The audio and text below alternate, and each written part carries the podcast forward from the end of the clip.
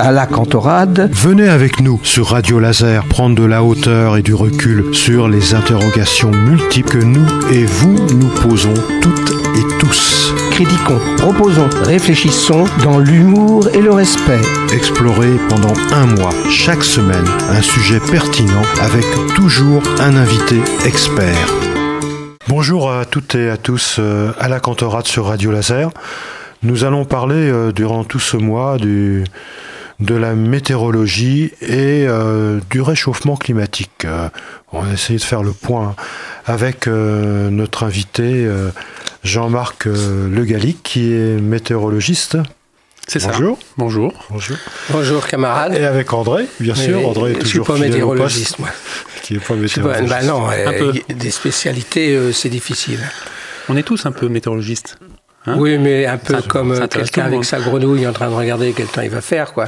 Alors nous, nous proposons à nos auditeurs de faire le point euh, sur ce sujet en se posant plusieurs questions. Euh, tout d'abord, on va se demander euh, finalement quelle est la différence entre météorologie et euh, climatologie, euh, Jean-Marc. Oui, donc euh, quand on parle de météorologie, je pense au sens où on l'entend d'habitude, c'est le temps qui va faire les jours prochains. Donc c'est vraiment du, du temps de l'instant, à très courte échéance. Et quand on, quand on évoque la climatologie, c'est une moyenne. Alors à, mété- à la météorologie, la climatologie consiste à calculer des moyennes sur 30 années. Sur 30 ans. Sur 30 ans. Et ces 30 années, ces moyennes vont servir de référence. C'est-à-dire que le temps qu'il fait aujourd'hui ou ce mois-ci, on va le comparer à la moyenne de tous les mois de septembre de, sur la période 1980 à 2010 actuellement. Donc c'est une moyenne sur 30 ans. Normalement, cette valeur qu'on appelle normale se calcule euh, en considérant qu'on est en climat constant. Il se trouve que on n'est pas certain quand même actuellement d'être en climat constant. Donc euh, les normales qui changent tous les 10 ans, on les garde 10 ans. Euh, actuellement, donc c'est 1981 à 2010. Mais euh, quand on change de dizaine, on, passe aussi des seuils. On ne, s'attarde pas trop à comparer, mais forcément, les, en température en tout cas, ça augmente régulièrement. Donc la référence euh, n'est pas stable dans le temps. Ça me fait penser à, à un spécialiste de la médecine qui a écrit un livre, c'est Canguilhem, je crois, Le normal et le pathologique.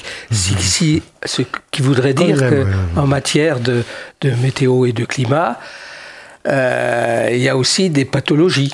Oui, des anomalies. Hein, on parle, quand on compare au normal, on parle d'anomalies de température, en positif ou en négatif, mais on, on mesure l'écart un peu avec une référence. Mais, Ouais. mais quand, quand même, là, par exemple, ce midi, j'entendais encore aux informations un reportage sur la côte d'Azur disant que l'eau était à 21 degrés, euh, tout le monde était heureux, tout le monde était content. On n'a pas vu ça depuis euh, 60 ans. Ouais. Euh, et on, on est dans les, dans, dans les temps de la météorologie, là, 60 ans encore. Oui. Euh, je sais pas trop comment répondre à ça. hein. Euh, ce qui est intéressant, c'est de voir quand même que ça, il y a 60 ans, ils disent, enfin ils affirment que c'est arrivé, Oui. que l'eau a été aussi chaude. Donc euh, c'est un peu rassurant quelque part. Donc euh, dans des périodes plus normales, avec moins d'accélération quand même que ce qu'on peut voir ces dernières années, il y avait des phénomènes extrêmes comme ça déjà. Mais la- le risque un peu sur le sujet qu'on va évoquer, c'est effectivement que les phénomènes extrêmes ne soient plus rares. Quoi. Oui. Ça devient plus des phénomènes Se extrêmes, rapproche. mais se rapprochent de la norme, deviennent une norme. Quoi. Quand- C'est un peu- la, la- la météorologie existe euh, en tant que euh, science et technique, existe depuis maintenant combien de temps? Oh, je pense que la météorologie, euh, je crois qu'Aristote a écrit euh, des livres de- sur la météorologie, euh, quatre livres, je crois, quatre pavés que je n'ai pas lus. Mais donc, euh, avant Jésus-Christ, on s'est intéressé à la météorologie. Donc, ce que je veux dire par là, c'est à travers euh, tout ce qui a pu être noté, Oui, euh, on, on a quand même certaines données oui. qui, qui donnent euh, une certaine tendance, non? Alors euh, les informations météorologiques, hein, euh, elles existent euh, à partir du moment où les gens ont écrit. Oui. Euh, la mémoire du temps, euh, je- le, le scientifique que vous connaissez, Emmanuel Leroy-Ladurie, Oui. a écrit quand même plusieurs ouvrages là-dessus sur le, le climat au Moyen Âge, par exemple, hein, en, en se référant à des observations de la nature. des, des dates de, de récolte de vendange. Enfin bon, voilà, il y a, il y a de, il y a de l'information euh, depuis plusieurs siècles, mais euh, Mais, désormais on a de l'information euh, en masse, en grand nombre, puisque on, on mesure tout partout euh, à des pas de temps très fins. Enfin bon, on croule un peu sous l'information. Ça, ça veut dire en gros que avant les instruments de mesure et le langage euh, logico-mathématique, les informations étaient très empiriques, quoi. Oui, de l'observation. C'est de l'observation, mais l'observation, elle a sa valeur, puisque Mmh, une floraison euh, dépend de, de, la, de la quantité de degrés jour que reçoit la plante. Oui, Euh, une, date, euh, une date de, de gelée, une date de chute de neige tardive, tout ça peut être observé euh, Et donc- et sans donc, instrument. euh, donc justement, qu'est-ce que l'on observe par rapport à la floraison, par rapport aux vendanges Est-ce que l'on observe des modifications euh, actuellement aujourd'hui à l'instant T par rapport à il y a 50 ans ou 100 ans Bah oui, quand on regarde les reportages à la télé sur les dates de vendange, ils nous disent tous que les vendanges sont, sont avancées euh, 15 jours, un mois peut-être dans certains vignobles, hein, sur, sur les 50 dernières années. hein. Et le ah degré oui. d'alcool, c'est-à-dire le degré d'ensoleillement qui favorise l'alcool, le sucre, donc l'alcool dans la vigne, il augmente. C'est vrai. Donc euh, on finira par avoir un Bordeaux qui a un peu un goût euh, de vin euh, du Portugal ou, d'Espagne. Il y a des cartes Ouais. qui sont faites comme ça, qui, qui simulent un petit peu le, en gardant le, le pourtour de l'Europe, par exemple. Euh, et il y a des extrapolations à 30, à 30 années ou 40 années, en montrant que le climat peut-être de Rennes sera celui de Bordeaux aujourd'hui, Oui. dans, dans 30 ou 40 ans. Donc il est peut-être temps de- d'investir dans, les, d'investir dans les, dans les vignes, Oui, euh, de planter des vignes. Certains réfléchissent à des vignobles en Ah oui. Bretagne. hein. Mais bien sûr. oui, investir dans les vignes chez nous, Oui, pas dans les vignes du Bordeaux. Il y en a quelques-uns, vignobles, hein, petits vignobles. hein. Il y en a eu autour de Rennes aussi longtemps. Il y en a eu, euh, il y en a un à Saint-Suliac, Saint-Suliac, oui, Saint-Suliac, sur le Saint-Suliac, bord de euh, la Rance. euh, du côté de Vannes aussi, Quimper, je crois. Enfin, Ouais. quelques, quelques précurseurs euh, se lancent. Est-ce que c'est étonnant un Quimper? Bah, je crois qu'il y a eu des vignes dans toutes les fermes en Bretagne euh, de, de longue date. Sur les murs, euh, une vigne du vin de table, hein, probablement, du raisin de table, qui était. Une piquette, comme on dirait aujourd'hui. Oui, c'était peut-être plus du raisin à manger, du raisin Ouais. de table que, que pour vinifier. Mais un peu partout, il y en a eu. Par contre, pour vinifier, la presqu'île de Ruisse euh, avait, de, avait du, un vignoble jusqu'au jusqu'au phylloxéra, c'est-à-dire euh, fin du 19e siècle, je crois. Donc, euh, pas très loin, à du- Piriac. ouais. À Piriac, il y a des traces encore dans la ville de Piriac de, de je crois que c'est une maison qui, où, où se tenait le pressoir.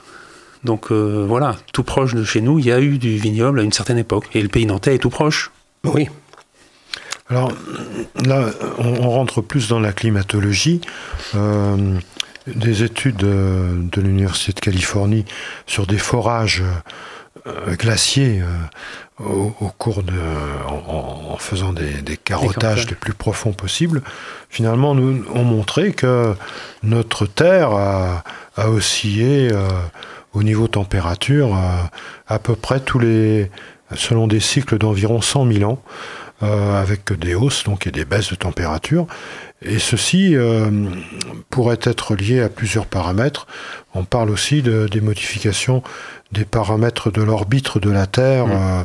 Tournant au- autour du, du Soleil. Mhm. Euh, dans, dans certains cas, elle est plus proche, dans d'autres plus. Enfin, moi, je suis pas un spécialiste de ça. Moi non dans plus, un autre, mais elle est plus éloignée, quoi. Mhm. Euh, j'ai entendu aussi euh, l'axe d'épaule qui n'a pas, qui n'est pas toujours au même, Voilà. qui a varié aussi au cours Ça de. aussi. Donc, et c'est curieux parce que ces, ces, ces- ces hausses de température montent. actuellement, on serait peut-être à une moyenne de 16 degrés à peu près.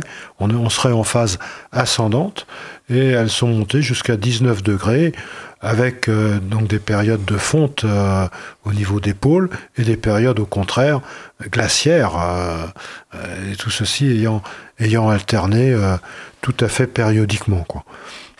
Oui, le- la fluctuation, enfin, je connais pas le sujet précisément des, de l'analyse des calottes glaciaires, mais euh, il y a eu une fluctuation des températures euh, sur la planète au cours des millénaires Ouais.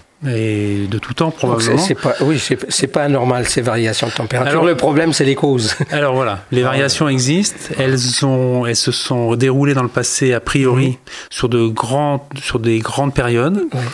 Et euh, ce qui a été mis en évidence quand même par les scientifiques ces dernières années, c'est que le, c'est mettre en évidence la part de l'homme, de l'activité humaine. Donc le, les, les modifications de température, il y a une partie qui est une cause naturelle, qui peut être mise sur une cause naturelle, et une partie quand même que les scientifiques ont mis, ont, ont mis de manière euh, quasiment indiscutable sur, euh, sur le fait de l'activité humaine. Par exemple, encore dans, dans le cas de cette étude-là, euh, il y a eu corrélation entre le taux de gaz carbonique atmosphérique et ces montées de température. Et comme euh, tu viens de le dire, Jean-Marc, les choses s'accélèrent fortement ici avec la période de l'ère industrielle. Euh, bien sûr, on a une montée de température aussi. Quelle est la part de l'homme et la part des phénomènes euh, naturels que l'on évoquait, des gaz à effet de serre entre autres Bon, mais Alors ça, c'est industriel a joué beaucoup. L'analyse permet de, justement de déterminer la part de l'homme dans, cette, euh, dans le taux de CO2 dans l'atmosphère. Et donc, euh, par, euh, par effet, l'augmentation de la température. Voilà. Mais on observe quand même que cette, ce phénomène de réchauffement climatique, puisqu'on va l'appeler comme ça, quoi, qui s'est passé tout, selon un cycle de 100 000 ans, il est, il est, nettement beaucoup plus accéléré à notre époque. Il est de 50 à 100 fois plus rapide que lors des phases précédentes du réchauffement ici. Donc il y a quelque chose quand même. Oui, euh, ce qui est observé, c'est que depuis, le, depuis le, au siècle dernier, la température a augmenté globalement à la surface du globe de 1 degré. Un peu plus par endroit, un peu moins à d'autres. En un siècle, en un siècle. En un siècle. En un siècle. Et, les, géologues appellent ça, enfin les, ceux qui s'occupent des cycles de, en géologie, l'anthropocène. C'est-à-dire l'idée que le changement, en quelque sorte, qui se passe sur la Terre est dû à l'activité humaine. Et un deuxième facteur dont il faudrait tenir compte, c'est le nombre d'habitants. Et le nombre d'habitants et, et, son rythme de vie, sa manière de vivre, hmm. ça, ça pose problème. Il faut jamais l'oublier. 95.9 FM. 95.9 FM. C'est Radio Laser. Radio Laser. Jean-Marc Le Gallic, météorologiste, pour parler euh, de, du réchauffement climatique avec, en corrélant avec les données de la météorologie euh, et euh, quelques données de la climatologie aussi. Pour résumer, on pourrait dire aussi que il y a deux enfin il y a deux, deux points, enfin deux centrages si on veut. Il y a à la fois la durée. Donc en différence entre météorologie et climatologie, il y a une question de durée qui, rentre en jeu. Un point central, il y a une question de géographie parce que le climat, euh, en général, porte sur une géographie importante, la météo peut-être un peu plus réduite. Et puis il y a un, troisième facteur important aussi, ce sont aussi le développement des techniques qui permettent d'observer, de mesurer et d'échanger et de travailler euh, les données sur des ordinateurs super, j'imagine, que je n'ai pas à la maison évidemment. Peut-être euh, dans mon bureau, j'ai un, ordinateur tout à fait ordinaire, mais effectivement les mais relié à quelque chose de pas ordinaire. Mais les chercheurs, euh, eux, ont certainement des, en tout cas, il y a des super calculateurs qui sont capables de, faire des opérations, euh, des milliards d'opérations à la seconde. Et c'est vrai que les services météorologiques nationaux sont équipés d'ordinateurs très puissants pour pouvoir faire tourner les modèles météo et des, énormément d'opérations à la seconde. Quoi. Ça me fait penser à, à, je crois, Galilée. La nature est écrite en, en si, on veut, en caractère euh, mathématique, en langage mathématique, parce que c'est, ce qui tourne dans les ordinateurs, ce sont des maths. 0 et 1. 0 et 1. voilà. C'est un système binaire. C'est très pratique. Mais est-ce qu'on, enfin, on va pas parler de ça, mais c'est vrai, entre 0, il se passe rien, 1, le courant passe. Mm. Simplement, ce qui compte, c'est la vitesse à laquelle ça, ça se passe. Ça, calcule, ça se calcule très vite. Donc euh, effectivement, les, les, services météo, actuellement on a à Météo France pour la prévision un modèle qui s'appelle Arome, euh, qui, qui projette des prévisions euh, à la maille d'un kilomètre et sur euh, une vingtaine de niveaux en altitude.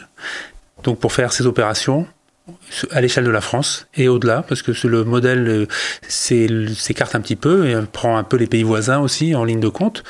Euh, il faut effectivement beaucoup de capacité de calcul pour, pour pouvoir faire des prévisions à plusieurs jours. Tu viens de parler des capteurs, parce qu'il y a des capteurs sur le terrain. Alors, les zones les plus importantes dans une certaine mesure sont les zones maritimes, les océans. Alors les capteurs, là, comment ça fonctionne? Les capteurs, ils sont dans le ciel. Ils sont dans le ciel. Ils sont dans l'espace. Oui, oui. Sur des ballons au niveau Non, non, non, les satellites. Oui, oui, oui, oui c'est ça. Mais ils, sont orientés sur les océans. Oui, oui, oui bien sûr. donc, euh, excuse-moi, ils, sont placés dans les satellites et ils vont pouvoir mesurer la température à différents niveaux, c'est ça? Oui, je crois que les, il y a des radiomètres sur les satellites qui permettent effectivement de mesurer, même de scanner l'atmosphère au-dessus de la mer, donc par, de, couche. par couche, de pouvoir déterminer euh, des différentes températures à différents niveaux. Tous le ces, vent, la force du vent, tous ces trucs-là, des courants, oui, variations, les, courants, les températures, des, des, vagues, la hauteur des vagues aussi, la hauteur du niveau de la mer. Oui, oui, les, les capteurs sont en évolution permanente et euh, c'est vrai que la même pour l'observation terrestre. L'observation terrestre, le, le, satellite est, d'un apport euh, extraordinaire parce que entre les stations météo qu'on avait jusque il y a 30 ans, mhm. quasiment seulement, euh, eh bien, il y a beaucoup d'espace et l'image satellitale, visible ou euh, ou euh, pas forcément seulement dans le rayonnement visible, mais nous permet d'avoir de l'information entre, euh, entre les, en tout point de l'hexagone et en tout point du, globe même, hein. puisqu'il y a des satellites géostationnaires. Donc qui, euh, qui regardent toujours la même surface. Tournent à la même vitesse que la, la, vitesse angulaire. Voilà. Et là, il y a les satellites euh, défilants qui, dont l'axe, dont l'orbite passe par l'axe des pôles et qui, eux, euh, sont plus près de la Terre et permettent encore une précision supplémentaire, même s'ils sont moins présents au-dessus d'une surface. Donc on est loin de la météo euh, euh, du pif, si ah j'ose dire. Et alors, ah qu'est-ce que, qu'est-ce que l'on observe finalement des, des variations importantes au cours du dernier siècle ou pas avec, enfin, Ces satellites, ça fait pas très longtemps qu'ils ont été lancés quand même maintenant, depuis combien de temps? Bon, les satellites, euh, je crois que c'est la première image satellite qui a été euh, transférée à Lannion via les États-Unis. Euh, je crois que c'est 68. Ah ouais, donc ça fait quand même une cinquantaine d'années, quoi.